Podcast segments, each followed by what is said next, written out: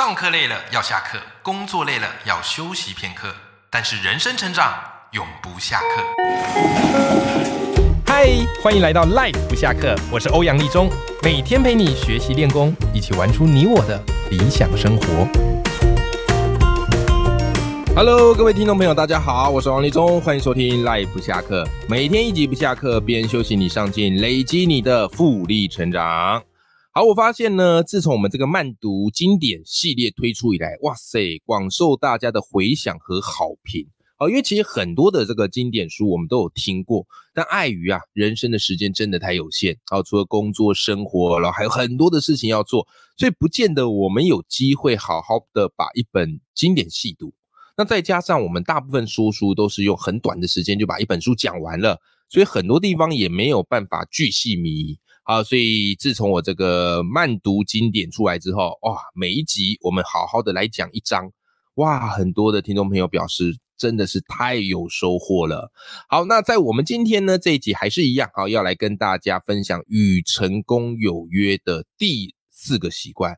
好，那当然，好，在进入到这个我们的正题之前，先来跟大家分享一下，因为喜爱听我的节目的听众朋友，好，大多都是对于阅读、学习、个人成长。好，非常非常有浓厚兴趣的，对，其实我觉得人生就是要不断的更新自己，哦，你才会觉得自己有活着的感觉，要不然我们日复一日做着同样的事情，然后紧守着我们固有的那一些知识，然后你会觉得，哎呦，好像没有一种上进的感觉，对不对？那当然，除了阅读之外，哈，其实我发现还有一种更高效的方式，有阅读你要自己读嘛。啊，所以呢，你可以用另外一种方式，叫做线上听书。那我跟你分享，哈，我自己有办一个线上的读书会，啊，叫做欧阳脱书秀。那其实这个已经办很久了啦。如果元老级的听众朋友就知道，我办这个至少已经办三年了，现在是第五季嘛，啊，第五季。那我先跟大家讲一下，欧阳脱书秀最主要是在做什么的哈。我们每一季就是半年，好，所以你报一次就是半年。那每个月呢，我会挑两本好书说给你听。我们说书的时间都会是在每个月的第一个跟第三个礼拜三晚上啊八点到九点啊这段时间，我发现是最多人适合而且有办法来听的啊。然后半年下来了，你会发现哦，因为每个月我们导读两本嘛，那为期半年，也就是你半年下来，你会内化十二本好书的智慧。那当然啦，你这个听书完全没有压力。啊，很多人会说，哎，欧阳老师，我想参加你线上读书会，要不要先读啊？啊，我跟你说，不用先读，听我说就好啊，轻松开心听我说就好。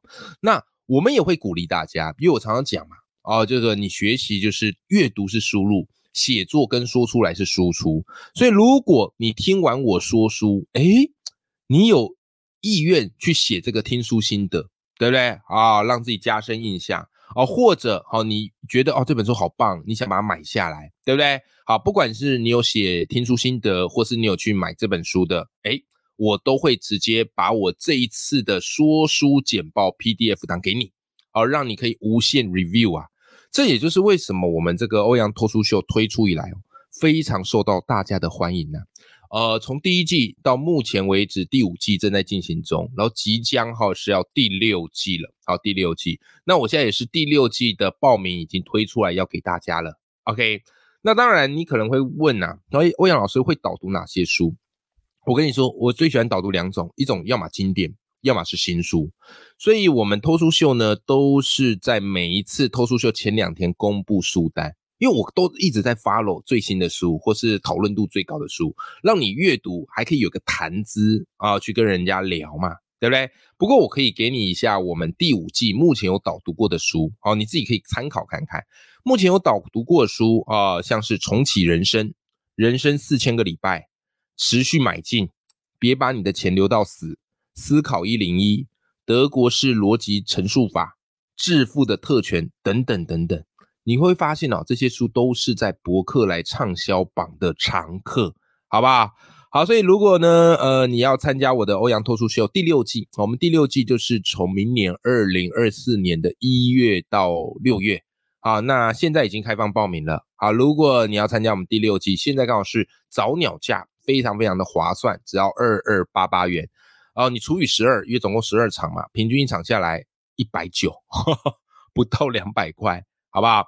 那如果你错过早鸟价，明年就恢复原价是三零八八元，好，一来一往就差了八百块，好，差蛮多的，好不好？所以这个早鸟价非常适合大家。那当然，如果你错过当天直播，也完全没有关系。为什么呢？因为我们都会在我的一个专属的 VIP 社团里面啊，所以说书的影片全部都会放上面。好，就是你错过直播，你还是可以回去看，而且是无限次收看，好不好？那我当然很希望大家可以在第六季欧阳脱书秀上面，好让我遇见你，而且让我看见跟我一样相信阅读的你。OK，好，那把这个活动资讯呢来跟大家分享一下。好，再请大家来多多支持欧阳脱书秀。那我也把欧阳脱书秀的连结、报名连结放在节目的资讯栏里面，好供大家参考喽。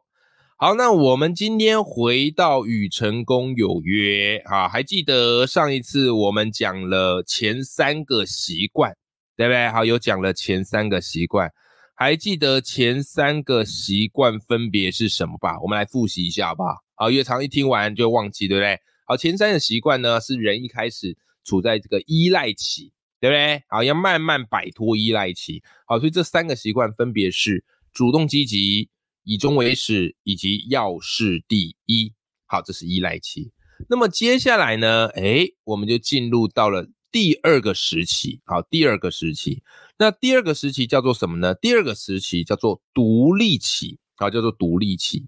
那独立期当中，你要养成的与成功有约的第四个习惯，就叫做双赢思维。好，双赢思维，其实双赢思维这个概念哈，非常非常简单，就是人生不是你死我活，你胜我负，有没有啊？一定有一个赢，然后另外一个就一定输。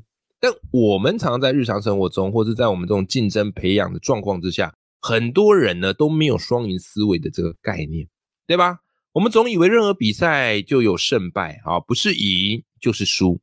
但是你知道哈，的确竞赛类的事啦啊，你说奥运对不对啊？你第一啊，我可能就第二，你晋级我就淘汰，这当然没有办法，因为这个是竞赛，对吧？可是我们要知道是，人生这场比赛很特别，非常特别，它跟我们一般奥运呐还有运动赛事不太一样。有时候你看起来赢了，但是实际上却是输的，甚至有时候呢，你当下看起来是输的哦，可是你却赢在未来。对不对？哦，甚至有时候有另外一种可能，就是你们都是赢家，没有输家。所以史蒂芬·科维他在双赢思维啊，他不断的在提醒我们一件事情，什么事情呢？他还告诉我们说，其实人生不是零和游戏啊，我们每个人都可以是赢家。我再强调一次，人生不是零和游戏，我们每个人都是赢家。这个所谓的零和游戏，就是有人赢，有人就会输。哦，没有两个赢家，啊，但他说人生都可以是赢家。当然，我也跟你讲，我这样讲，可能你听起来会觉得，哎呦，那个很抽象，对不对？来，我跟你说，史蒂芬·科维呢，他把你和别人的这样的一个博弈、竞争、互动的关系分成四种。我们可以仔细去想一下，我们在生活当中，我们跟人的关系最常是处在哪一种？好吧？好，我们先来看哈，第一种叫做损己利人。啊，翻成白话，也就是说，你输他赢，啊，你习惯就是自己当输的那一个，然后习惯让别人赢，好不好？那这个呢，当然在有些状况下会是这样啊，比方，哈哈，我跟我最近那个女儿很爱玩桌游啊，我就哇很欣慰，我很怕我小孩不喜欢玩桌游，因为我家里有几百盒的桌游，就没想到我女儿非常爱玩桌游，每天都吵着要我跟她玩桌游。啊，那因为小朋友还小，你知道哈。那玩桌游呢？哎，要是他输了，他就会气急败坏。当然，这个就是要慢慢教，对吧？所以偶尔我在玩的时候呢，会稍微放水一下，对不对？好，让他赢，他就好开心，就想一直玩下去，有没有？啊，就是慢慢的把他推到桌游的坑里面。好，所以这时候呢，就是常常我是扮演输的那个，他是赢的那一个，好不好？啊，但是当然这个是偶一为之啦，哈，长期下来当然不可行嘛。好，但是如果你总是在做你输他赢，啊这样的一个思维，对不对？我跟你讲，这久而久之，你很容易变成一个烂好人啊。你清心寡欲啊，你让人家也没有关系，但久了之后怎么样嘞？哎，人家就吃定你嘛。啊，所以这一种呢叫做烂好人。好，那再来呢，各位，我们第二种叫什么？第二种叫做损人利己啊，损人利己。损人利己，也就是说你赢了，他输了。这个社会上很多都这种人嘛，损人利己，对不对？当然人会有自私的一面，这我们也得承认，对吧？啊，损人利己，职场上有没有损人利己的人？有啊，在背后搞小动作啊，偷跟上司打小报告啊，啊，或者在同事背后背刺你呀，对不对？说你坏话啊，或者是怎么样嘞？把黑锅都丢给你背啊，是吧？啊，所以在职场上这样的人呢，哎，就是所谓的真小人。啊，真的是小人。好，再来呢，第三种，啊，第三种叫做两败俱伤，就是你输，他也输，两个人吵成一团，两个人打成一团，对不对？啊，这个就所谓的鹬蚌相争嘛，有没有？两个都是输家，这个呢，就所谓的玉石俱焚啊。好，那至于第四种呢，第四种叫做利人利己，就是你赢，哎，他也赢，这个就是所谓的。双赢思维，那当然，史蒂芬·科维他所标榜的啊，就是这边所谓的你赢他赢这样的一个思维。那听到这里，你当然会说啊，诶，可是我们现在这个社会正处于这种竞争呢，对不对？双赢真的有可能吗？诶，其实你这样你会这样想，我觉得是一件非常好的事情，代表你有在思考，对不对？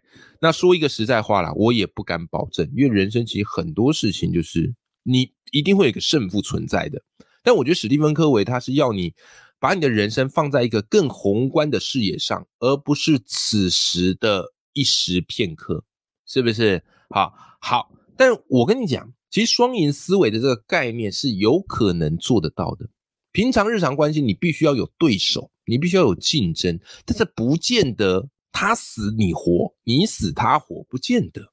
来，我跟你分享一个故事啊，这故事这样哈。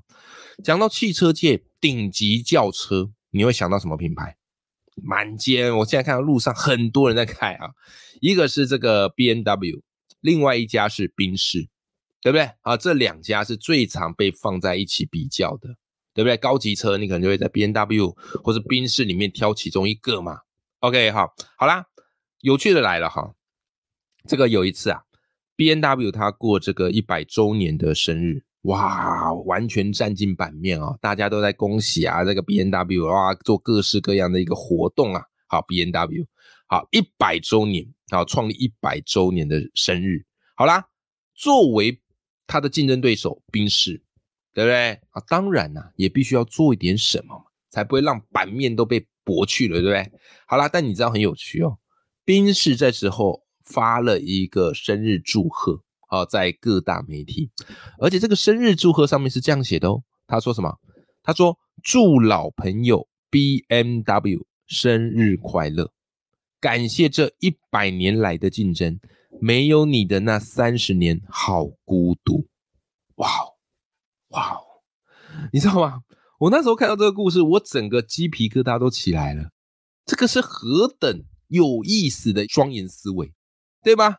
哦，通常两家在竞争呢，都会互相吐槽来吐槽去，挖苦来挖苦去，对不对？可是宾士他居然反其道而行，真诚祝福他的竞争对手，甚至告诉他说：“没有你的那三十年好无聊啊！”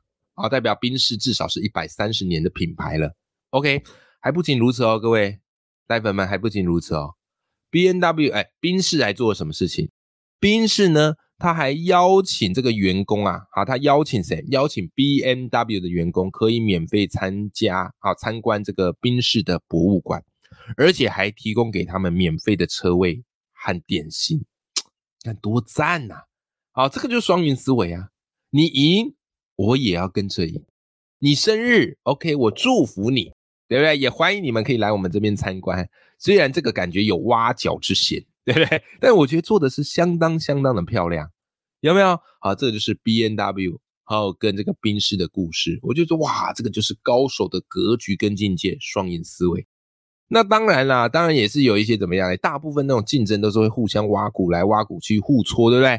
最常见是什么？可乐的两家知名品牌，一家是可口可乐，一家是百事可乐，对不对？而且可口可乐最大家嘛，百事可乐第这个老二嘛，所以。百事可乐呢，都常常会做一些广告去挖苦可口可乐。好，比方说最知名的一个广告是这样的哈，有一个小孩啊，跑去一个投饮料机的前面掉手可乐。接下来呢，这个小孩他把这两罐可口可乐当做垫脚石踩上去，然后为了去买按钮更高的百事可乐，哇，可口可乐看到这个气炸了，立刻拍子反敲回去，有没有？那这个呢，就属于所谓的零和博弈，这个就不是双赢嘛，就互相挖苦对方嘛。好，所以当我看到宾士跟 B N W 这个故事，我非常非常的刻骨铭心，好不好？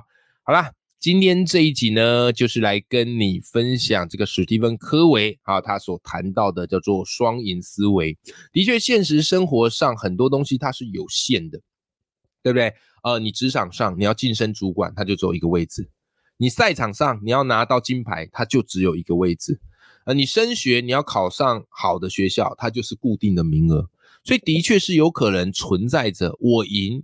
啊，或者你赢，我就没有这样的一个状况存在。可史蒂芬·科维其实在告诉我们是，人生要用一个更高的格局来看，或是用一个更长的格局来看，不要只在一时半刻争输赢，对不对？啊，或者是用尽全力想把对手干掉啊，不是这样子的，而是你有没有办法，你赢我也赢，一起共创更大的市场。这个的确。的确，哈，是在我们现实人生当中可以好好的评估、好好的去思考跟运用的。OK，好了，希望今天你喜欢我导读的《与成功有约》。好，我们今天讲的是双赢思维，也祝福大家用双赢思维赢得你自己的人生。永远要记住，眼里有光，心中有火的自己。我们下期节目见，拜拜。